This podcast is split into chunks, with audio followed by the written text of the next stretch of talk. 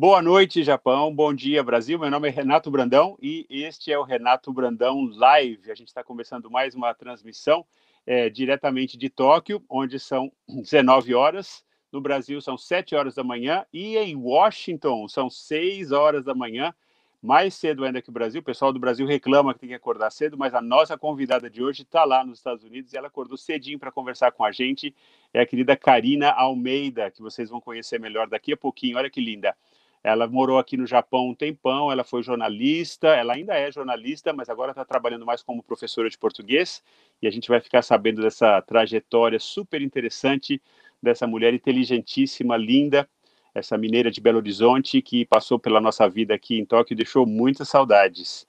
Bom, pessoal, como vocês sabem, o Renato Brandão Live está sempre no ar nos sábados às 19 horas, vou repetir os horários, 7 horas da manhã no Brasil. Vocês podem assistir depois, mas o legal é assistir ao vivo, porque aí vocês podem participar, podem mandar mensagens, e eu quero que vocês mandem também sugestões das pessoas que vocês gostariam de ver aqui no Renato Brandão Live. Eu tenho aqui os meus convidados, né? Estou sempre entrando em contato com bastante gente bastante interessante, que eu acho que é interessante para vocês também. Mas o mais legal é vocês é, sugerirem também, porque eu acho que essa live é, é, de vocês, né? Inclusive as perguntas que vocês fazem, se a gente não consegue responder durante a entrevista, eu faço questão de entrar depois, responder uma por uma. Eu acho que as, os meus convidados até agora têm feito isso também. Tenho certeza que a Karina vai fazer, porque as perguntas são super importantes para a gente, mas nem sempre dá para a gente responder durante a live, né? Porque a gente está assim envolvido na conversa e para para a conversa fluir melhor também, às vezes eu prefiro não ficar interrompendo muito, né? Mas vocês podem mandar que a gente vai responder devidamente no momento certo e a gente não deixa nenhuma pergunta sem ser respondida. Estou conversando um pouquinho também para deixar o pessoal entrar, porque geralmente o pessoal se atrasa um pouquinho, né? Então esses dois, cinco minutos no comecinho, a gente bate um papo aqui para dar tempo para o pessoal entrar e eu vou chamar a nossa convidada. Então, eu vou falar um pouquinho dela, né? A Karina Almeida, que hoje é Karina Almeida Murray, né? Ela está morando lá nos Estados Unidos já faz alguns anos e é uma, experiência que é parecida com a minha no sentido assim de ter morado em mais de dois países, né? Porque geralmente a gente sai do nosso país, vai para outro e mora lá. E no meu caso eu morei na Inglaterra, depois morei na Austrália, agora estou morando aqui no Japão. E a Karina está no terceiro país dela, né? Porque ela saiu do Brasil, foi para os Estados Unidos e agora, quer dizer, foi para o Japão, né? Onde ela ficou aqui um tempão e agora está lá nos Estados Unidos, né? E são choques culturais, são assim renascimentos. É, na verdade, eu recomendo essa experiência para qualquer pessoa que tiver oportunidade de fazer isso. Eu acho que é a melhor coisa. Claro que não é uma coisa fácil, né? Na verdade, eu acho que é um privilégio que a gente teve. Assim, não foi uma coisa que eu planejei também, mas eu acho que é recomendável pelo seguinte: cada vez, né, que a gente vai para um outro país, é um choque, né, assim, para o nosso sistema, para nossa cabeça, para tudo, né? Mas é um choque positivo, eu acho, porque faz você se questionar, faz você é, se reinventar, né? E, e comparar né, as experiências que você teve no seu país natal com outro país. E, claro, aprender o idioma, né? Tudo isso é, eu acho que é um exercício maravilhoso. Assim, eu sempre recomendo para jovens, principalmente para meus alunos universitários, estude idiomas, porque eu acho que o aprendizado do idiomas, de idiomas é uma coisa para a cabeça da gente fenomenal, assim, em termos de deixar a nossa cabeça ativa. Inclusive, eu acho que vocês devem saber isso, né? Mas eu tive já muitos alunos idosos de inglês que aqui no Japão, né, que vieram estudar inglês é, como pedido do médico, né? Porque você estudar um idioma, principalmente na terceira idade, é, mantém o seu cérebro ativo, né? É uma coisa super importante, assim, que ajuda a gente a a não ficar com essas doenças terríveis que tem por aí, né, Alzheimer e tudo. Claro que não tem nenhuma garantia também, mas parece que esse exercício, né, de você continuar sempre aprendendo é muito importante. E eu vejo isso, né, essas pessoas, por exemplo, estão parando de ler, né? Então eu conheço assim pessoas jovens também que às vezes falam: "Ah, eu não consigo ler, eu começo a ler, perco o interesse", e tal, porque a internet, né, gente, é um perigo. A gente fica aqui no, no telefoninho, no, né, no celular, no, no computador e para a gente para de de pensar, né? Para de usar o cérebro daquela maneira é, mais profunda, digamos assim, mais é, é, significativa, né? Eu acho que tem que usar o cérebro de uma forma assim que desafia, né, que cria assim procurar uma dificuldade como como o corpo da gente, né, quando você faz um esporte assim, você tem que se você vai na academia, tal, você tem que aumentar o peso, você tem que é, assim puxar, né, o seu limite e além do seu limite para poder ter resultado, né? E é a mesma coisa o cérebro da gente, né? Se a gente fica muito passivão aí, assistindo televisão, olhando só para o computador, o nosso cérebro vai ficando meio embolorado, assim, né? Vai ficando meio esquecido. Bom, deixa eu ver aqui, parece que já tem bastante gente aqui entrando, então, boa, é, bom, boa noite para todo mundo que está entrando aqui, bom dia para o pessoal que está aí no Brasil, obrigado de participar. Eu acho que já dá para chamar a Karina, será que ela está por aí? Oi. Oi, Karina, que linda. Tudo bem? Que saudades. Tudo bem, adorei essa introdução aí. Você exagerou um pouquinho nessa lindeza toda que você falou que eu sou. Ah, acho que isso quem vai julgar são o pessoal que está assistindo aí, porque acho que todo mundo vai concordar que você é linda de morrer. Sempre achei. eu vou ficar vermelha. Linda, elegante, inteligente é, positiva, simpática. Nossa, todo mundo fala isso de você. Assim, ah, eu a gente... vermelha, sou tímida, eu sou jornalista, mas eu trabalho mais nos bastidores, então fico um pouquinho tímida na câmera. Mas, mas tô... olha, a gente, falando sério, a gente morre de saudades, viu? Assim, você deixou um buraco enorme aqui no Japão, assim, assim, a gente não tinha tanta convivência, né? Mas, é, porque, né, a gente sempre mora longe, aqui em Tóquio é difícil, tá? Mas as poucas vezes que a gente se encontrou sempre foi tão legal, né? E a gente até chegou a fazer umas aulinhas de inglês, né? Lembra? E, nossa, foram ótimas. Eu super recomendo. Renato, professor de inglês também, viu, gente? É maravilhoso. Né? Aprendi muito com você. Obrigado, imagina. Você que era uma boa aluna. Ai, gente, olha, e, e você falou aí de acordar cedo, então Sim. foi um prazer enorme acordar cedo para participar dessa live. Assim, fiquei super feliz com o convite, super lisonjeada, né? imaginei isso, ah, eu não, eu tô, não estou mais no Japão, ele não, não, não esperava esse convite, fiquei super feliz. Uhum. Eu adoro o Japão, adoro você, adoro conversar com você, discutir as coisas, não só do Japão, né, mas dessa vida de imigrante. Sim. Espero que eu contribua com alguma coisa. Ah, com certeza. Não, é a sua experiência, eu acho que é super válida, muita gente vai se identificar, né, com essa com essa trajetória que você teve, assim, com as dificuldades, né, com a luta. Eu acho que tudo que você conseguiu, está conseguindo, assim, é, é tudo o seu suor, assim, porque realmente você sempre foi uma pessoa super esforçada, né, sempre tentando melhorar. Eu acho que isso que eu sempre admirei em você também, né, que a gente tem em comum, né, essa coisa de, né, de querer crescer, assim, de querer também fazer o bem para as pessoas. Acho que isso é uma pessoa, uma, acho que todo jornalista, né, o, a primeira, assim, digamos, motivação, né, de informar as pessoas é para um mundo melhor, né? Esse sonho de, de fazer um mundo melhor, né? Uhum. E, mas é, vamos começar do começo, né? Então você é lá de Belo Horizonte, cidade maravilhosa. Que aliás eu estive lá no ano passado, nem sei se eu te contei, fui para Ouro Preto. Contou. Ai, que é, maravilha, é, gente! A comida de Minas Gerais, meu Deus. Você tem que comer a comida da minha mãe. Não é só comida de Minas Gerais, tem que ser caseira. Ah, um dia eu vou. Espero. Um dia você vai comer a comida da minha mãe. E você é da capital, né? De Belo Horizonte mesmo, né? E como é que foi? Você estudou jornalismo?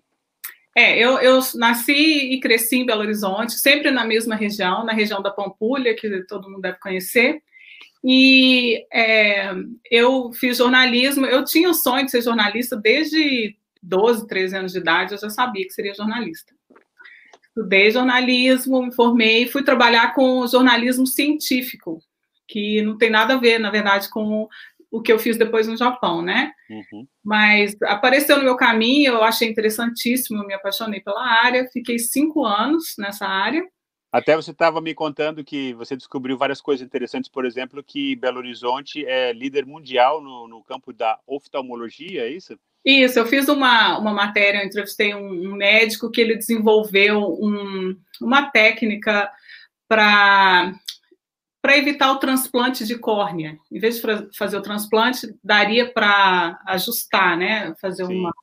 Que seria muito mais barato, menos arriscado e salvou várias pessoas, né? Assim, a, a visão. Maravilha. Pessoas. É, e vai gente do mundo inteiro, né, para Belo Horizonte tratar. Sim.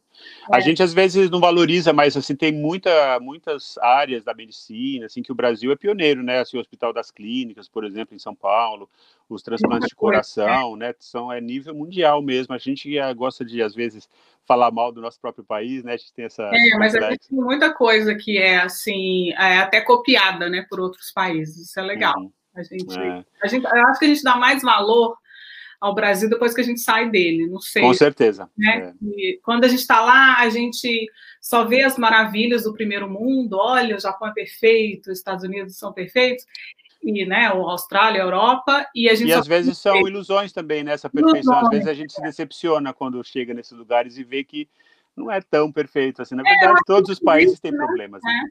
Cada um tem.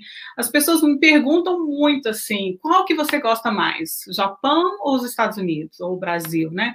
E assim, eu não tenho resposta, porque depende, assim, eu, tem coisas no Japão que são imbatíveis, que eu acho que, né, por exemplo, o transporte público do Japão é maravilhoso, né? Coitado dos Estados Unidos, né? Não chega Mas é, no Brasil tem coisas maravilhosas, que eu morro de saudade, por exemplo, das frutas tropicais, do acesso a, né, das belezas naturais também. Aqui nos Estados Unidos tem outras coisas. Comentei com uma amiga, por exemplo, a Amazon americana. Gente, Sim. é a melhor versão do planeta, né? Porque eu falei, não vou conseguir viver sem Amazon. Você compra tudo qualquer coisa, né? Desde um palito de dente até. Eles estão vendendo até casa não uma casa mesmo, mas é tipo. Fabricada? Fabricada, sabe? Uma, uma casinha. Até isso eles vendem. Então você compra e no dia seguinte está na sua casa. Não Exatamente. paga. Essas é. coisas, assim, que podem é. ser bobas. É, inclusive é, uma, é um problema que eu sempre tenho também, assim, que muita gente fala assim, ah, você é anti-americano. Eu não sou anti-americano, nunca fui, né? Nunca fui. Claro que a gente critica os governos, né? Mas criticar os governos é diferente de criticar o país, né? Então, por exemplo, a gente tem que como sul-americano, a gente tem que olhar a história dos Estados Unidos no nosso é. continente e ver que tem coisas super erradas. Mas não significa que você seja anti-americano, mesmo porque como você vai, pode ser anti-americano, né? Porque você olha a quantidade de gênios que os Estados Unidos produziu, né? Assim, modelo de democracia que bem ou mal continua sendo acho que um dos melhores do mundo, né? Agora, né, isso tem que separar as coisas, né? Mesma coisa o Japão, assim, você sabe, adorar o Japão não significa que você apoia o AB, por exemplo. É, e isso foi, ah, foi ótimo você tocar nesse assunto, assim, porque eu, eu virei meio que uma militante, assim, tentando mostrar para as pessoas que tem birra com os Estados Unidos, que tem essa, né, essa uma vontade de, de conhecer o país, jamais quer visitar, porque eu confesso que eu já fui assim na minha nos tempos da faculdade, eu pensava, Deus livre, Estados Unidos, que horror, não quero. E a, né, tinha aquela ideia de país imperialista, de americanos arrogantes.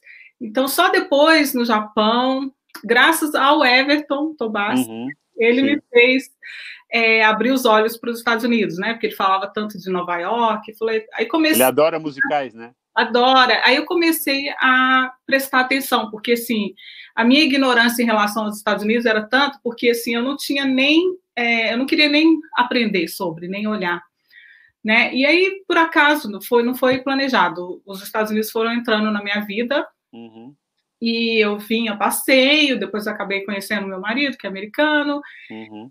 E aí eu fui, falei, gente, peraí, é um país maravilhoso, né? Tem tantas Sim. coisas. E eu vim esperando ser maltratada. Cadê os americanos arrogantes que odeiam é, latinos? Ou peraí, ninguém me tratou mal. Tá certo também que você está numa região maravilhosa, né? Que é, mostra bem multicultural também, né? Eu acho que de repente, se você tivesse num lugar mais interior, é, como aqui no Japão também, né? Aqui no Japão está em Tóquio, tá é. é. Mas assim, o que eu quero dizer é o seguinte, né?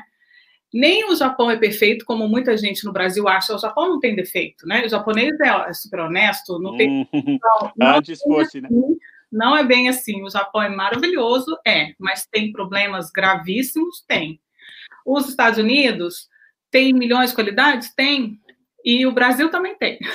Sim. Então, acho que a gente, como imigrante, eu acho bacana a gente explorar, tentar aprender, conhecer, ler, aprender o idioma, é. como você falou que é importantíssimo, e eu vivo, é, eu tento viver com o que tem de melhor aqui.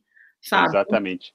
Não, você está falando uma coisa maravilhosa que eu acho que é uma lição para todos nós. E como você disse, né, a gente que tem experiência de viajar, assim, de, de morar em outro lugar, tem mais condições de aprender isso pela experiência mesmo, né? Mas eu acho que isso vale para qualquer país. Assim, eu vejo gente, por exemplo, agora tem essa coisa política entre, entre China e Japão, aí o pessoal começa a falar da China sem conhecer também. Sem conhecer, né? E a China, a é. mesma coisa, a China tem umas coisas, assim, maravilhosas. Eu adoro a China em vários aspectos.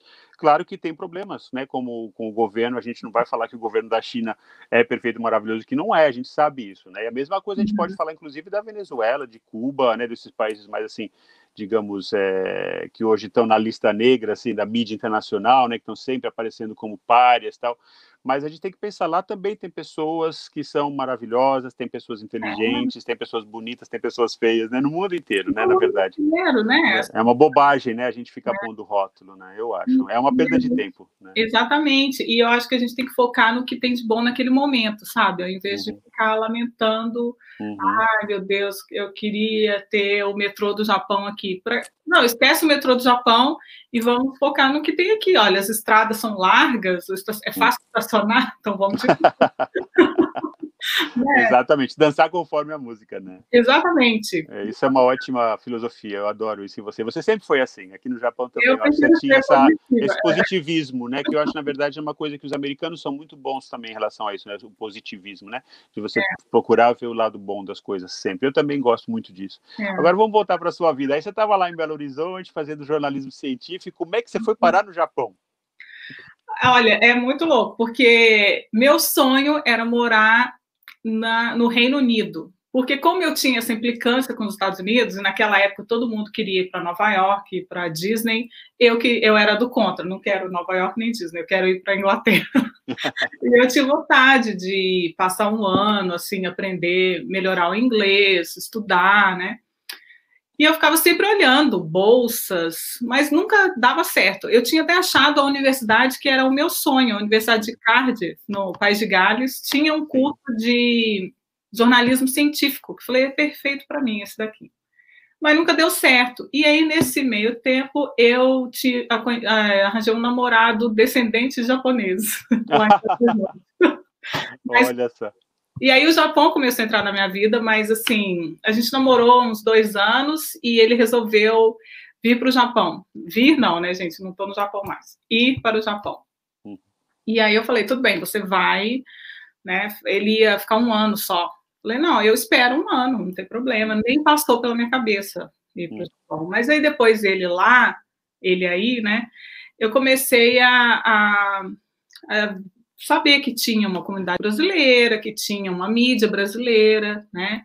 Uhum. Tinha várias possibilidades. Aí eu comecei a procurar, me informar uhum. e resolvi me. Falei, quem sabe eu consigo um, um trabalho de jornalista lá, né? Sim. E, e, eu me preparei toda, entrei na aula de japonês, comecei a fazer freela no, no Brasil para uma mídia em São Paulo que trabalhava com Nikkeis japoneses. Uhum. E aí, para o meu currículo ter alguma coisa interessante, né? Então, aí eu coloquei no meu currículo, ó, sou estudante japonês, eu faço freela para tal, tal jornal, sobre o Japão e a comunidade Nikkei, e eu tenho interesse em morar no Japão.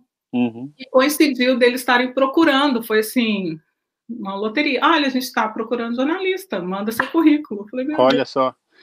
Mas é. isso que, eu, é que é interessante também, como você fala, que o Japão começou a entrar na minha vida, né? Eu acho super lindo isso. Você fala também os Estados Unidos entrou na minha vida, porque tem a ver com os seus blogs também, né? Que você uhum. fala é, o meu Japão, a minha América, né? O nome do outro, né? É. Eu acho lindo isso, porque é, eu sempre também percebo que tem, a gente tem assim as intenções, digamos assim, as, vontades, né? Eu quero sonhos, né? Eu quero ir para a Inglaterra, e tal. Mas a gente tem que deixar um espaço para o destino, você não acha? Porque é. muitas vezes a, a, vida leva a gente para um lado que a gente não estava esperando. Eu também nunca tinha pensado em vir para o Japão, e estou aqui há 23 anos já fez, 23 é. anos. E estou adorando, gosto da minha vida aqui, quer dizer, virou o meu lar, né? Virou meu segundo país, meu terceiro país, né? Na verdade. Uhum. É, e, e, eu acho que isso é bem assim, talvez o segredo, né, para as pessoas não ficarem tão fissuradas em querer controlar, né, Exatamente. assim, mas deixar, deixar rolar um pouco, assim, e ver se, quer dizer, você viu, mas apareceu um trabalho no Japão, você veio, né? É, isso, isso que você falou é assim, eu acho que é importantíssimo na vida da gente, eu sempre penso, a gente não tem controle sobre tudo, né? Exato. Então, você pode ter sonhos, você pode ter metas, mas você tem que entender que né? Às vezes não, não vão ser daquela forma e tudo bem, talvez da outra forma que você não esperava, né? Uhum. Seja ainda melhor. Hoje eu penso assim, será que eu ia gostar tanto do país de Gales quanto eu gostei do Japão, né?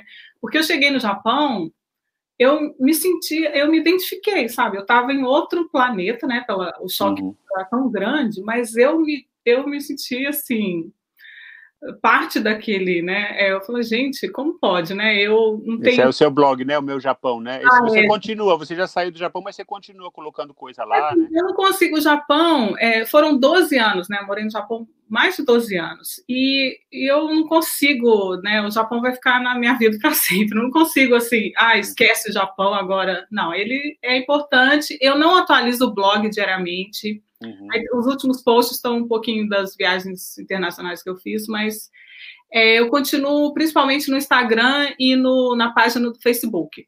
Uhum. Porque eu não quero perder esse contato. Eu amo Japão, eu amo os japoneses, eu tenho amigos demais. Olha os contatos, olha. Gente, eu recomendo muito vocês entrarem aí nesses blogs e lerem as coisas da Karina, porque ela é uma ótima escritora. É, a gente vai falar daqui a pouco do, do, trabalho que eu acho que mais te marcou aqui, né? Que foi ser editora da revista Alternativa, que todo mundo conhece, né? Você fez bastante tempo isso, né? Quanto tempo você ficou lá? É, eu fiquei uns sete anos, mais ou menos. E você me empregou, né? Você me convidou para fazer umas, uma, ah. umas crônicas que eu fazia com muito prazer. A gente sempre tinha esse contato semanal, que eu adorava. Uhum. E, mas assim, eu adorava ler o seu editorial, porque a gente escutava a sua voz lendo. Assim, você tinha, você tem, né, um estilo que é muito seu, que é muito original e que uhum. transparecia. Eu acho que foi talvez assim a sua maturidade, né, como jornalista no Japão, foi aquela, aqueles editoriais assim que você escrevia, aquela introduçãozinha, né, que você escrevia que eu adorava. Tinha, era bem simples, assim, sempre às vezes tinha umas coisas bem pessoais, né? Você falava às vezes de comida, às vezes de, sabe, sempre tinha uma coisa divertida, era gostoso de ler, né? Então, parabéns assim por esse trabalho e assim recomendo que o pessoal entre e procure porque tem muita coisa que a gente pode ver ainda, né? Que, que você escreveu, que está aí nesses blogs. É. É, pois é, é, então, no Facebook, porque como agora, uma que eu acho que as pessoas não estão com muita paciência mais de ler um texto enorme de blog, né? Porque é ficava, escrevia aquele texto enorme, colocava várias fotos, ficava horas atualizando. Esse aí é o outro blog, é, o Minha América, que é o seu atual, né? Desculpe. A página no Facebook. Então, no Facebook, eu são coisas mais curtinhas, né? Então, é, é, e, e no Instagram, né? Gente, estou lá no Instagram também. eu estou em todos os lugares.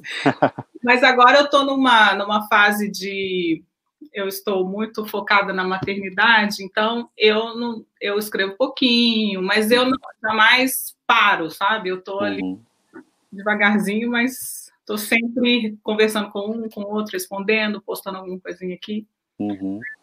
E aí, aí, aí a transição foi, é, foi o John, né? Você se apaixonou, né, por um americano. Isso ainda aqui nos Estados Unidos, né? Como é que foi assim que é, você então, decidiu vir para cá?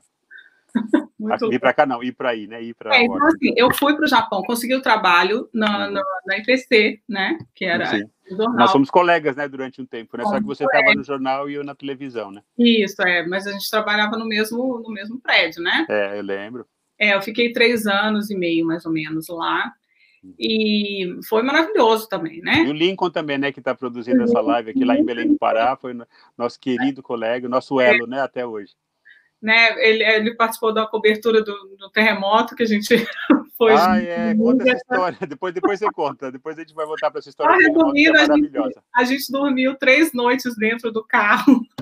Foi aquele terremoto em Niigata, né? Acho que é. vocês devem lembrar, o pessoal que foi assistiu. Foi a primeira cobertura. Que ano que foi aquilo? Foi 2000 é, 2004 ou 2005. É por aí. E vocês foram para lá e não conseguiam voltar, era isso? A gente estava com medo de dormir no, no como chama, no abrigo, porque assim, os tremores não paravam, né? E aí eu era novato no Japão também, né? E a gente, ah, é, o carro é mais seguro, né? Se der um outro terremoto. Mas muita gente faz isso, a gente está dando risada, mas é, é principalmente quem mora em casa mais velha, assim, o pessoal vai para o carro, né? Porque é, o carro é mais seguro. E tomando banho, né, de gato, só no paninho, o lencinho umedecido, porque não tinha como tomar banho. Eu falei, meu Deus do céu. Ainda bem que tem esses paninhos aqui no Japão. É. Foi ah. uma aventura, foi muito legal. Então, assim, aí e o interessante da história é que tá, teoricamente eu me interessei pelo Japão por causa desse ex-namorado Nikkei. Mas a gente logo depois que eu cheguei no Japão, o namoro não deu certo, então cada um foi para um canto, mas eu me apaixonei pelo Japão. Fiquei Sim. esse tempo todo. E no finalzinho, por acaso também, eu conheci um americano que eu falei, gente, nunca passou pela minha cabeça, né, conhecer um americano, me casar com um americano e morar nos Estados Unidos. Quem me e, ter um, e ter dois filhos, né? Que você já teve um e agora tá para ter é, outro. com uma barrigona aqui que tem outro a caminho. É, quem sabe das minhas histórias mais íntimas sabe que eu achava, eu tinha o sonho de me casar com um japonês. ah, viu só como a vida, a vida leva a gente para outro lado, né? Eu achava os japoneses lindos e achava que ia me casar com um japonês. Eu tive um namorado japonês, a gente namorou uns dois anos, foi muito legal. Mas com o tempo no Japão, eu fui percebendo que eu amo o Japão e amo os japoneses, mas eu não me via assim com uma família criando meus filhos na escola japonesa. Eu comecei a ver que não estava me encaixando, sabe? Não era bem. Eu falei, é, eu acho que eu, eu, o Ocidente combina mais com a, a minha. Uhum. Sei lá. Você eu, sempre, eu lembro que você sempre falava assim com muita saudade do Brasil, né? Você tinha muita saudade de sempre que você voltava para o Brasil, você ficava naquele dilema, lembra? Porque sua mãe, né, sua família e tudo isso. Eu lembro que era uma coisa assim que essa distância do Brasil sempre te incomodou, né? É, eu me sinto assim, eu sempre me senti super bem no Japão, assim, não sentia falta de morar no, no Brasil. Mas para mim era muito importante todo ano visitar minha família, meus amigos. Assim, eu não, eu ficava chocada quando eu via histórias de pessoas. Ah, tem cinco anos que eu não vou ao Brasil, dez. Eu pensava, meu Deus, assim. É, tem, é, uma sorte também, na verdade é um privilégio, porque muita gente é. gostaria é. de ir todo ano, mas não consegue, não consegue né? É muito triste. Se você tem uma família, tem dois, três filhos, né? Imagina só de passagem, né? Quanto que fica. Então, Exato. Então, o solteiro sem filhos é muito mais fácil, mas então eu sempre fiz questão de voltar para o Brasil para respirar o Ocidente. Ah, vocês estão vendo aí de. É, você de kimono, olha que linda. Aonde que é isso? Isso ah, foi em Guma, Tatebayashi, ou ah. foi uma cidade, eu acho que foi Tatebayashi, tinha o, o Tanabata Matsuri, né, ah. né, o Sol das Estrelas, que era o meu sim, preferido. Sim. E a minha amiga Flávia, que agora está na Austrália, ela me ajudou. Foi a primeira vez que eu vesti um kimono e saí toda japonesinha. Que delícia. Mas, enfim, então, assim, eu, é, eu achava importante ter essa conexão com o Ocidente, né? Porque uhum. Porque eu penso assim, você pode amar um país, uma cultura, mas você não precisa se transformar naquela cultura, né? Então, Inclusive, eu acho meio impossível, né? Mas tem gente que tenta, né? Sim. Eu, mas é bem assim, pouca gente acha que consegue. Assim, o que eu vejo às vezes, por exemplo, principalmente para quem é Nikkei, que já tem, né, os traços e já tem a cultura de berço e tudo, eu vejo que às vezes tem assim, as pessoas que se casam com um, um japonês e que nem se preocupam às vezes em ensinar português para os filhos, porque ficam nesse mundo japonês e, e conseguem se adaptar, digamos assim. Mas a pessoa nunca deixa de ser brasileira, né? Porque você tem a sua língua, você tem a sua formação básica, né? Eu acho que é meio complicado essa coisa de você tornar-se outra coisa, né? É, olha, para você ter ideia, você, você, comentou aí no começo, né, que meu nome agora tem esse Murray no, no final. Isso para mim foi uma questão que me, me fez uh, pensar muito, porque eu eu gosto de deixar claro que eu sou brasileira, que eu sou mineira, que eu sou de Belo Horizonte, e uhum. eu faço questão de, de manter o português, de trabalhar com o português eu acho muito importante isso, né? No Japão, eu queria aprender a cultura, eu queria ter amigos japoneses, né? Viver na sociedade japonesa, mas deixando bem claro que eu sou brasileira, não quero virar japonesa, não quero. Eu sou, claro, respeitar, né? Não vou chegar Sim. no Japão com uma, uma, No Brasil, eu adorava usar blusinha de. De alça, de alcinha. Ou alcinha, né? É um tabu aqui, né? Minha mãe sofreu, coitada, que ela queria pôr as coisas de alcinha e falava, mãe, tem que cobrir os ombros. E ela achava que eu estava sendo conservador, mas não é, que realmente você se destoa muito, né, das, das japonesas, né? Se você deixar os ombros de fora, né? Não, é ele, para eles é um. É, eu acho que é até vulgar, eu, se não me engano, né? Então, assim, claro, respeitando a cultura japonesa, mas eu não quero me vestir como uma japonesa, é, sabe, virar uma japonesa total. Eu sou brasileira. E aqui é a mesma coisa. Então, assim, quando eu me casei, aí essa questão do nome, eu só coloquei porque eu pensei assim na família como um todo. Falei assim, para os meus filhos vai ser importante, porque aqui tem essa coisa de chamar a família pelo sobrenome por um só, né? Então, é assim, a família Murray. Sim. Então, se eu não tenho no meu nome, às vezes é mais complicado. Assim, não é que é complicado, mas burocraticamente facilita você ter o nome do seu marido. Sim. Nas questões da escola, nas Claro. Questões... Então, por esse motivo, mas assim, eu fiz questão de. O meu Almeida tá lá. E quando eu, igual aqui, eu, eu coloquei meu nome, Karina Almeida, porque eu me identifico como Karina Almeida. Uhum. Você quando... tem a sua identidade, né? É, eu não perder. quero. Eu penso em é, tentar a cidadania americana. Sim, por quê? Porque facilita também para conseguir emprego. Tem alguns trabalhos aqui que, se você tiver cidadania americana, você consegue, outros não. Mas eu, eu já conversei isso com meu marido. Falei, nunca vou deixar de ser brasileira. Jamais eu vou falar, eu sou americana agora. Não consigo, né, gente? Pelo amor de Deus, eu, eu, eu tenho é, E é aquilo que a gente estava falando antes, né? Tem a diferença, tem o governo e tem o país, né? Tem o governo e tem as pessoas. É a mesma coisa, tem os seus papéis. Que vão facilitar a sua vida, e tem a sua pessoa que você é, que não tem nada a ver com a papelada, né? Então, acho que isso também é, é uma coisa que confunde as pessoas. Ah, agora eu tenho passaporte assim. Aqui no Japão, acho que uma coisa me incomoda, que eu já pensei também em pegar o passaporte japonês, porque facilitaria, principalmente se você pode votar. Na verdade, acho que é a principal coisa, você pode participar nas eleições, que também não é uma coisa que eu faço tanta questão aqui no Japão, mas é, assim você está exercendo. Mas o Japão, assim, eu acho que os Estados Unidos também, né, eles querem que você tenha uma nacionalidade só. E isso me incomoda porque eu tenho uma grande sorte de ter dois passaportes, na verdade, tenho brasileiro que eu não quero desistir do meu passaporte brasileiro, e tenho passaporte australiano também, né, que uhum. facilitou muito a minha vida e tal. Mas eu acho que é, essa coisa do Japão exigir, né, que você... É, ah, claro, né, a gente sabe que você pode falar que vai desistir, não desiste tal, tem, né, não vou entrar nesses detalhes aí é. que, que os brasileiros sabem como faz, né? É. Mas eu acho que tem essa coisa que me incomoda um pouco, assim, que por que, né, você tem que ser só de uma nacionalidade, assim? Porque, por exemplo, lá na Europa, os países permitem, a Inglaterra, você pode ter quatro, cinco passaportes, né, que eu acho que tem que, é. não sei se agora, né, nessas essas fases difíceis que o mundo está passando, talvez essas coisas vão ficando cada vez mais difíceis, nessa ilusão de um mundo unido, né? Talvez não seja como antes, mas assim, eu gosto dessa história de você ter várias nacionalidades, né? De você uhum. poder uhum. falar eu sou brasileiro, mas também sou australiano, sou americana, americana, mas também sou brasileira, é. né? É. Então, acho que isso. Assim, deve ter gente, quem saiu muito cedo do Brasil, por exemplo, talvez né, se identifique mais com outra cultura e tem e respeito, né? No meu caso, eu saí do Brasil com 26 anos. Então, assim, eu passei. Nem, eu nem conhecia outro país, nem de. de... Como que eu vou.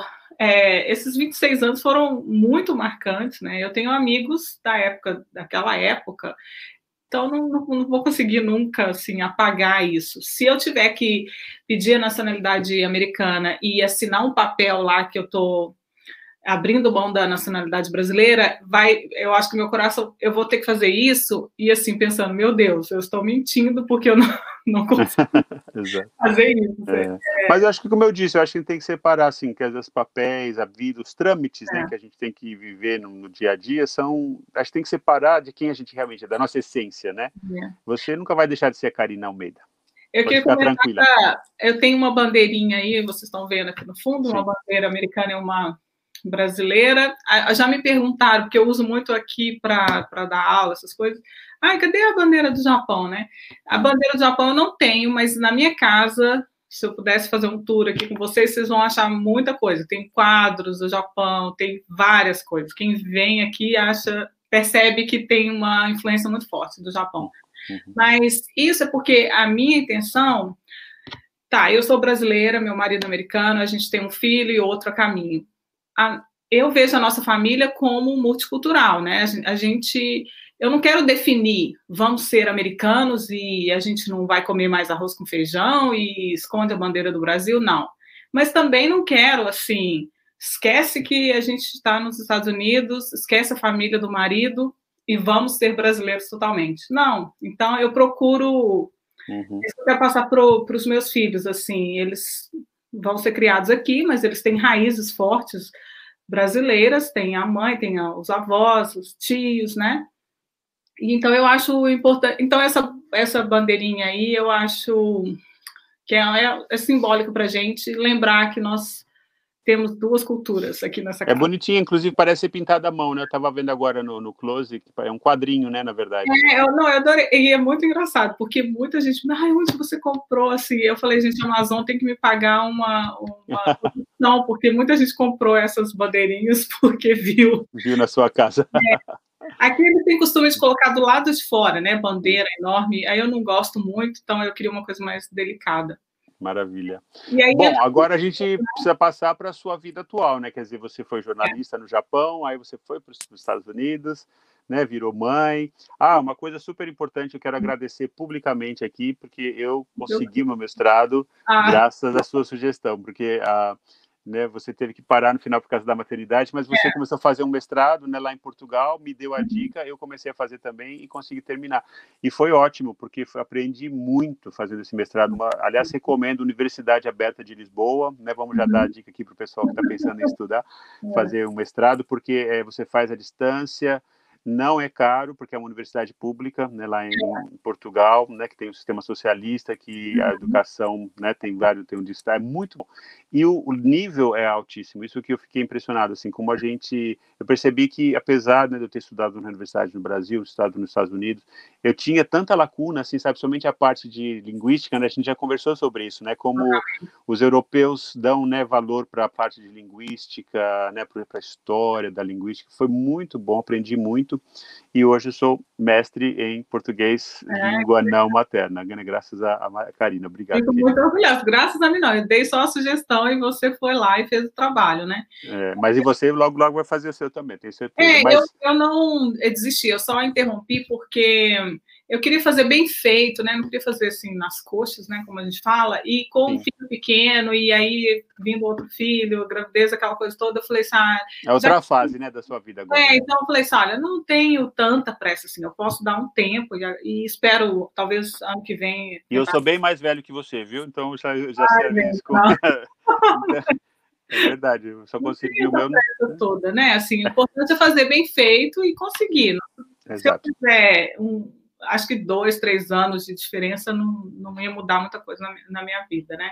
Mas então, assim, agora eu estou focada muito nessa questão da, da língua portuguesa, né? E do, especialmente do português como língua de herança. Que Isso tá... que eu queria que você falasse para a gente. Deixa eu explicar para o pessoal que não sabe o que é.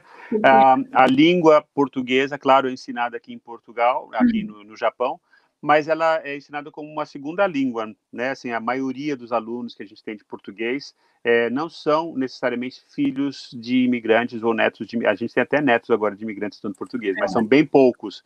Mas parece que aí nos Estados Unidos tem um enfoque maior, né? A língua, de, ou seja, a língua portuguesa para filhos ou é, de imigrantes que estão uhum. vivendo aí, né? É, eu não tenho assim esses números comparando com o Brasil e Estados Unidos. Eu sei que tem algumas iniciativas no Japão, é, comparando Japão e Estados Unidos. Eu sei que tem algumas iniciativas no Japão bem legais, assim. Tem a Luzia Tanaka, que muita gente deve conhecer, ela faz um trabalho bacana. Sim. Né, tem algumas né, em Hamamatsu e acho que ela está em Osaka, se não me engano, a Luzia. Então, mas aqui nos Estados Unidos, é, eu que eu tive mais contato e eu fiquei impressionada, assim, como que que tem instituições levando isso a sério e fazendo um trabalho muito legal, muito bem feito, né? E aí eu, eu a, a, digamos assim a, a, metodologia, né, o jeito de lidar com as crianças é muito diferente, né? Se você está lidando, se ensinando português para um japonês ou para um, um filho de um brasileiro, né? É, então assim, a língua estrangeira é para uma pessoa, né, português como língua estrangeira, para uma pessoa que não tem contato nenhum com o Brasil, com cultura, que não sabe nada do português, você vai ensinar do, do zero, né? A língua de herança, necessariamente o aluno que na maioria dos casos é criança, é, tem a mãe ou o pai ou a avó, tem alguém na família que fala português e a criança foi exposta ao português. Mesmo que ela não consiga falar, ela sabe várias coisas, porque ela está ouvindo a mãe falando, né? Inclusive nessa ONG que eu dou aula, se uma criança não sabe, não entende nada, ela é filha de brasileiro, mas não entende nada, sabe? Você fala bom dia, ela não entende.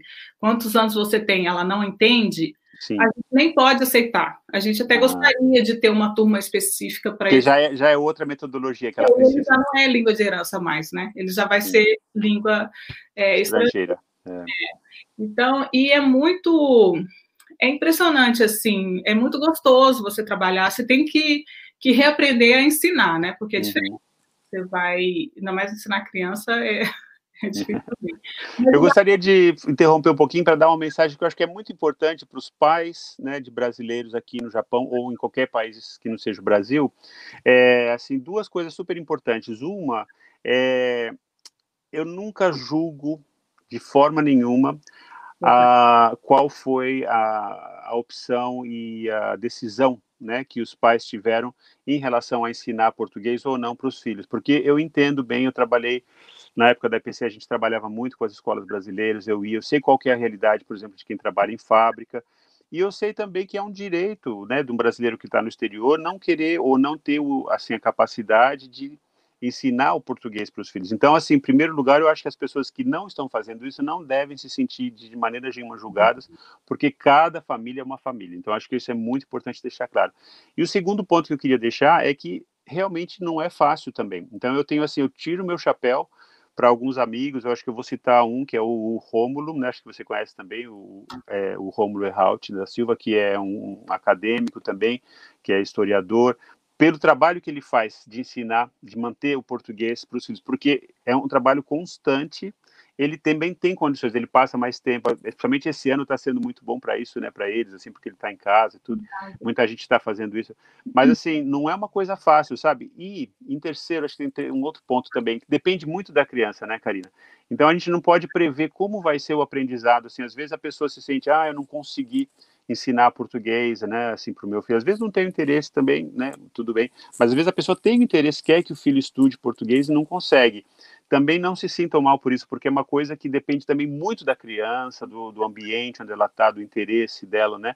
E também, eh, como você me falou, né, a gente estava conversando sobre isso, a gente conversa muito sobre isso, na verdade, né, sobre esse assunto, mas é uma questão também de oportunidades, né? Então, por exemplo, se uh, muitos dos alunos que você conhece aí são por exemplo, filhos de diplomatas, é outro nível, né? Então as pessoas têm, por exemplo, uma, uma, uma possibilidade, é, já têm em casa um nível de português mais alto, já têm um acesso à língua portuguesa de uma forma culta, então já é outra coisa. Agora, se você, por exemplo, passa pouco tempo, os pais trabalham fora, né? Então, para você dar aquele contato com o português, não é fácil, né? É, você tocou num, num, ponto excelente que eu também gosto. Esse Instagram que eu tenho, que se chama A Língua da Mamãe, é específico sobre isso, sobre foco em língua de herança, Estão vindo é. muitas perguntas aqui, eu vou responder delas depois, porque eu quero que você continue falando, porque ah. esse assunto interessa muitas mães, muitos pais, com certeza. É um assunto bem, bem complexo, e você falou uma coisa importantíssima. O primeiro passo é a gente não se sentir culpada, né? Uhum. É muito fácil quando a gente não tem filho, quando a gente, a gente vê, nossa, olha, a fulana não ensinou português para os filhos, que absurdo, né? Mas aí quando você começa a se envolver com o assunto. E no meu caso, que agora eu tenho um filho de dois anos e meio, eu vejo como é difícil. Eu só falo português em casa, 100% o tempo inteiro, com ele, né? Com, com meu marido tem que falar inglês.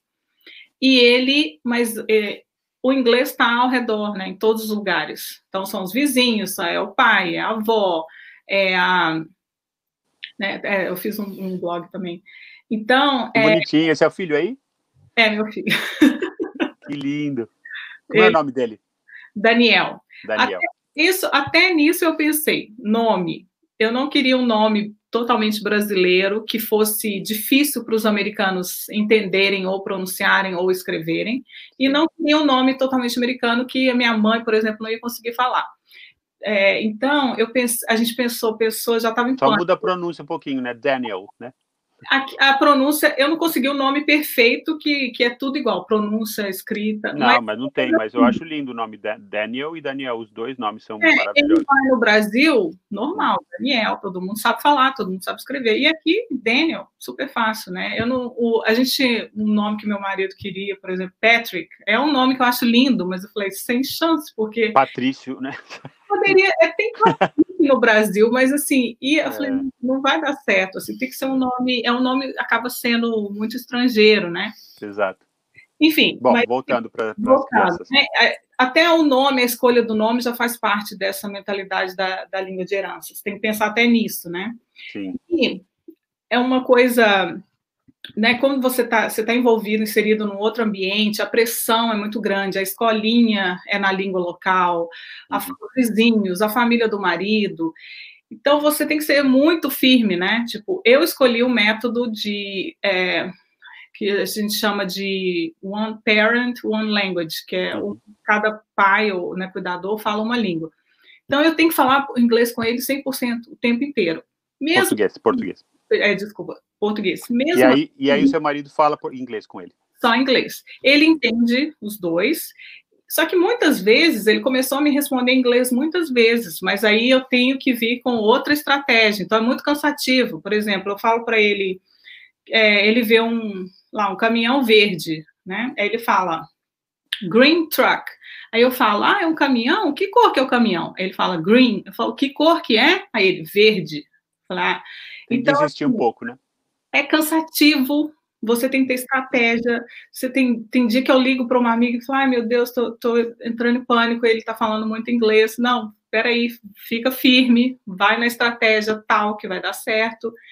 É um trabalho imenso. Então, quando a gente vê uma mãe que não, que com filho que só fala a língua local, japonês ou inglês ou alemão, a gente não, não pode sair julgando, né? A gente não sabe se ela tentou, se ela se esforçou, se.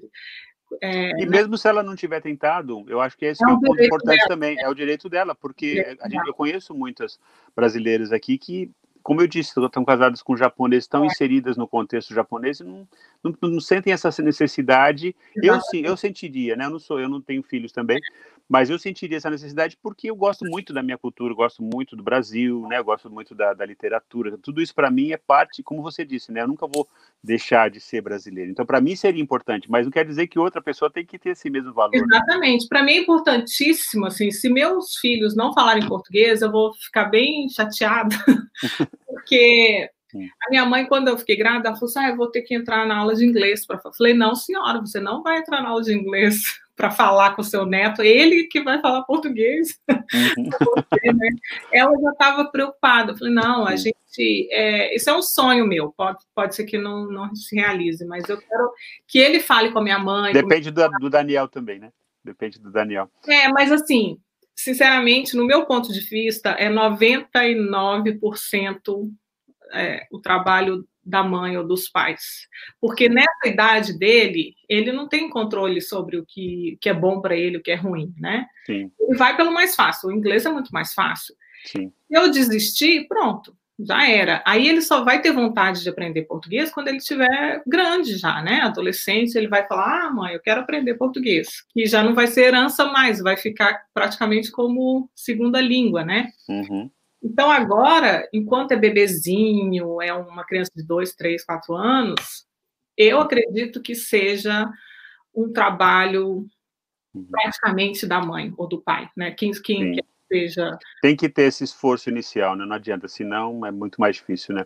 É. E eu posso dizer também pela experiência, porque eu já estou fora do Brasil, eu fiquei mais da metade da minha vida já fora do Brasil, né? Eu saí do Brasil com, com 21 anos, imagina, então já passou bastante da metade. Não perdeu Mas, o português, né? Isso é maravilhoso. Felizmente, porque eu sempre trabalhei com português, então é. trabalhei na BBC, trabalhei na NHK, sempre trabalhei com tradução, isso me ajudou, porque eu conheço vários brasileiros que é, acabam é, perdendo o português. Perdendo, é. É muito comum isso. Mas, assim, pela minha experiência de Brasil, brasileiros amigos que tiveram filhos, assim, os filhos que é, não não recebem assim o português como língua de herança, geralmente tem uma, um pequeno é, arrependimento depois, assim, eles é muito não, não ressentimento, mas eles assim, por que, que eu não aprendi? Porque é quando eles, como você disse, a criança não, não sabe o que é bom para ela. Então, na verdade, principalmente aqui no Japão, por exemplo, né, essa coisa de você se adaptar, de você fazer parte do grupo é tão forte, importante, né? Uhum. A criança às vezes ela não, ela, ela não quer português, ela ela fica com uma fase assim de não querer. Isso acontece também com amigos americanos é. que, que, que, a criança de repente não quer aprender a falar inglês ou finge que não sabe falar inglês para ficar dentro do grupo japonês, essa coisa que é meio massacrante aqui no Japão. Acho que nos é. Estados Unidos não é tão forte. É. Mas aí, quando ela cresce, quando ela chega, aí eu conheço vários filhos de amigos que já estão na universidade, né? Eles eles se arrependem, eles falam, eu, eu devia, porque, claro, uma língua a mais, né, é sempre uma, uma ferramenta, né? Aqui, às vezes, a criança pode até ganhar créditos de, de universidade ou de uma, uma escola. Bolsa, bolsa de estudos, né, às vezes. É, e mas é... fala do seu trabalho como professora, porque você, a gente está falando muito do seu trabalho em casa, né, assim, ensinando seu filho, mas assim, você está dando aula, né, para as crianças também, né? É, uma coisa que eu adorei aqui nos Estados Unidos é que eu tinha dificuldade no Japão, é, não sei se era só por causa do, do, idioma, mas eu via gente que sabia ler japonês muito bem, mesmo assim não tinha tanta opção de é, oportunidade de estudo ou crescimento profissional, sabe, assim, é, aperfeiçoamento, né, profissional. Sim. Cheguei aqui e comecei a procurar as coisas e achei bolsas. Eu fiz dois cursos de treinamento de professor de língua estrangeira, Maravilha. completamente pagos pelo governo americano. Eu até assim, Ótimo. Mais um preconceito que a gente tem, né? Que a gente acha que a educação é caríssima, que não tem nada grátis, né? É, é realmente a educação é caríssima, mas que tem muita oportunidade, tem bolsa, tem. Se você procurar, você vai encontrar uma coisa legal. Então, eu. Se você tiver o talento também, né? Ela é modesta, ela não fala, mas você, você tem talento também, você tem experiências, né? E a gente tem que ir atrás, né? Não é chegar e ficar esperando. Esperando chegar, exatamente. Bolsa. Então, eu cheguei aqui, comecei a procurar achei esse treinamento do governo americano que é sensacional. Então, eu fiz um treinamento numa universidade da Califórnia, tudo pago, pagaram passagem, curso, hospedagem, alimentação, fiquei. Maravilha. E assim, de altíssimo nível, porque Exato. a gente tem, no Brasil, a gente tem aquela cabeça, se é de graça, porque não presta, né? Infelizmente, né? É, só que aqui não é assim, não, gente. É de altíssimo nível. Eu fiquei, assim, impressionada, né? Foi, aí eu fiz esse curso lá, esse treinamento, Dali você já vai fazendo contatos, conhece uma instituição. Eu conheci a Abrace, que é a Associação Brasileira de é, Cultura e Educação. Não, peraí, gente, falei tudo errado. Associação Brasileira de Cultura e Educação. Isso. É uma ONG que fica na, na região metropolitana de Washington e, e ela é voltada para o português como língua de herança. Então, depois desse curso, eu entrei em contato e resolvi ver se eu tinha condições de dar aula lá e comecei assim, né, meio com medo, mas foi uma experiência fantástica. Eles têm alunos de 3 a 16, 17 anos. Tem mais. Tem muita diferença de nível entre os alunos, assim, ou eles são todos mais ou menos? Tem uma espécie de triagem? Tem a, é, essa é uma questão muito complexa, assim, porque a, a triagem é em relação se o português é, é de herança mesmo, porque se certo. é uma criança que não entende nada, que você, é. porque a aula é 100% em português. Então, Entendi. se você não entende, não dá. É, aí tem, assim, a gente separa por idade, né? Não, é, tipo, eu dava aula para crianças de 10 a 12 anos na, na primeira turma. Não, 9, 10. Depois eu peguei uma turma de 10, 12. É, aí tem sempre aquele que sabe muito mais, o outro que entende, mas tem dificuldade para falar. Mas dá para a gente administrar, né? Sim. Então, é, fui dar aula lá, achei assim, sensacional. As crianças são, pelo menos nessa associação, são crianças inteligentíssimas, que o inglês delas é perfeito, que elas é, frequentam escolas americanas desde novinhas. Tem algumas crianças que são trilingües. Tive alunos que é, estudam em escola alemã, falam alemão com o pai, é, português com a mãe, inglês na, no ambiente. Tive aluno com pai italiano, que fala italiano com o pai, português com a mãe, inglês na escola. Né? Então, eu achei. De todo tipo, né? Que interessante, né? É, e, é e... diversidade, né? Acho que talvez seja o ponto forte também dos Estados Unidos, seja essa palavra, diversidade, né? é. né? Como, como é um país diverso, né? É, então, assim, e tem outras instituições no, no, nos Estados Unidos. Eu ainda não tive oportunidade de viajar, assim, para conhecer, viajar a trabalho para conhecer essas outras instituições, mas eu fiz um outro treinamento também gratuito, é, depois numa universidade na Carolina do Norte, com voltado para isso, mas eu não tive a oportunidade de conhecer as outras ONGs ou escolas que investem, mas eu sei, né, pelo Instagram, pelo Facebook, pelos congressos, pelas conversas, tem várias iniciativas, né, no país inteiro. É, então, mesmo assim, tem aqueles pais que não têm acesso, que não têm tão longe ou que não tem condições de pagar, apesar de ser um, um preço bem camarada, né, por assim, uhum. assim dizer. É, e uma coisa que é interessante também, que eu acho que aqui no Japão tem uma, uma, espécie de equalização assim da comunidade brasileira. Então, assim, claro que tem pessoas em situações diferentes, mas assim, a grande maioria está mais ou menos na mesma situação. Agora, já nos Estados Unidos é diferente, né? Você tem brasileiros em todas as situações, né? Brasileiros passando dificuldade, brasileiros... A gente tem a classe média, a classe alta, a classe baixa, né? Tem, Com... é, tem documentos, né? Que, que são... Os ilegais, né? Que aqui a gente quase não tem, né? Os ilegais, mas aí é. tem muitos, né?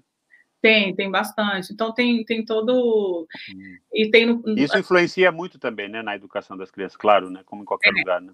Tem famílias que, que, que acham importante, tem outras que não dão valor investir na, na educação da criança, tem outras que acham importante, mas elas não têm uma orientação, não sabem o que fazer, não, ai, não sei o que eu faço, será que eu falo inglês com meu filho? Tem muitos mitos, né, em relação ao bilinguismo infantil. Tem gente que acha que se você ensinar uma outra língua, a criança vai ficar confusa. A gente ouve muito isso aqui no Japão. Eu ouço isso até de colegas professores, assim, que ah, é melhor não ensinar inglês porque o Japão, a criança japonesa vai ficar confusa, assim. Mas é uma coisa interessante, é uma coisa que eu gosto muito, inclusive eu conversei isso um pouco na minha dissertação de mestrado, e é uma coisa que eu talvez gostaria de, de ver, que eu, que eu acho que é é a questão da cultura japonesa ser muito hermética, ser meio quase que avessa à, à diversidade, né? Uma, é. assim, comparando com os Estados Unidos e com o Brasil. É, é. Então, assim, eu acho que tem esse elemento que realmente, se você ensina muito inglês para a criança japonesa, ela fica menos japonesa, porque ela começa a perguntar, por exemplo, né? Que, questionar coisas, ela começa a ter uma, uma cabeça um pouco mais aberta, que nem sempre é o que os educadores japoneses querem, né? Que os educadores japoneses querem obediência, né? Querem assim, é um, um, um assunto para uma outra live, que eu acho é. que é um assunto bem profundo, mas bem interessante também e importante para os pais que estão aqui, eu acho, para entenderem essa postura, né, da, dos educadores japoneses, que é muito diferente, por exemplo, da sua postura ou dos educadores dos Estados Unidos, pelo jeito, né? Ah, eu sei que o tempo está acabando, né? Mas é rapidinho. Nossa, já? Puxa, como foi rápido. Falar, ai meu Deus, a gente está só começando, queria ficar mais duas horas aqui falando. Ah, de repente a gente chama você de volta aqui. Essa questão do bilinguismo tem muito mito, tem muita informação errada. Tem pediatra que acredita que está atrapalhando a fala da criança, atrasando. Então, eu só queria falar, gente, tem estudos maravilhosos atuais que provam que isso não é verdade bilinguismo só tem vantagens, não tem nenhuma desvantagem, nenhuma. Tem uma série de vantagens.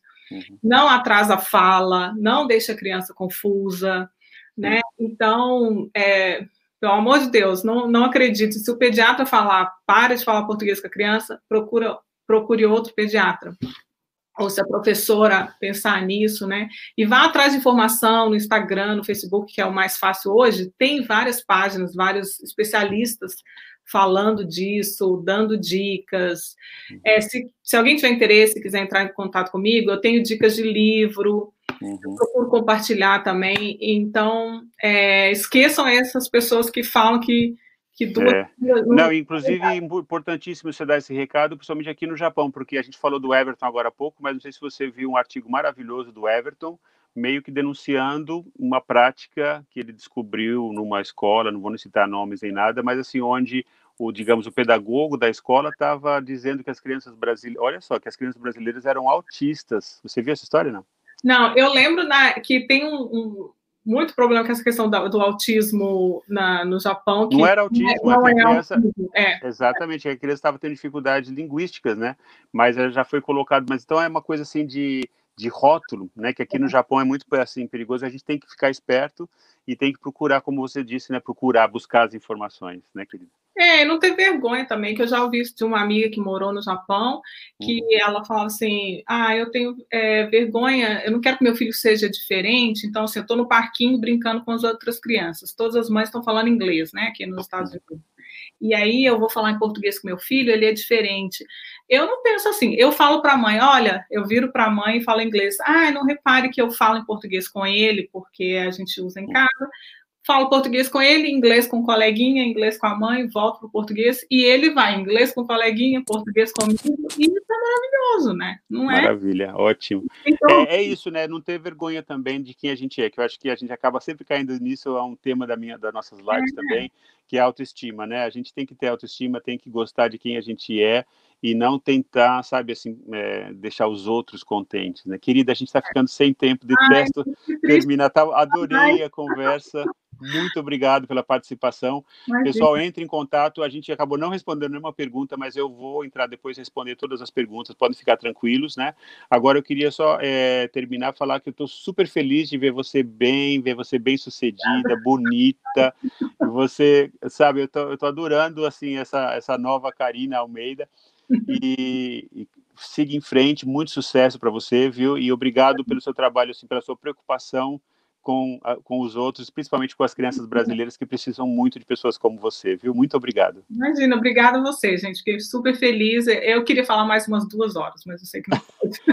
Bom, então fica a dica aí, de repente, a gente, se vocês quiserem, a gente chama de novo a Karina aqui para mais uma live e ela continua falando sobre esse assunto. Tenho, tenho certeza que vai dar muito pano para manga, mas por hoje é só. É, muito não, obrigado. Para, não dá para ficar muito tempo. Muito obrigada, adorei, amei, tá? Adoro. Eu também, querido. Um beijão para você, viu? E o Renato Brandão Live está de volta no próximo sábado, às 19 horas, como sempre, 7 horas da manhã no Brasil. Acordem, façam como a Karina, acordem e venham participar para a gente ter uma conversa gostosa aqui, tá bom, queridos? Tá bom. Um grande beijo. Tchau, gente. Obrigada. Tchau, tchau. tchau também.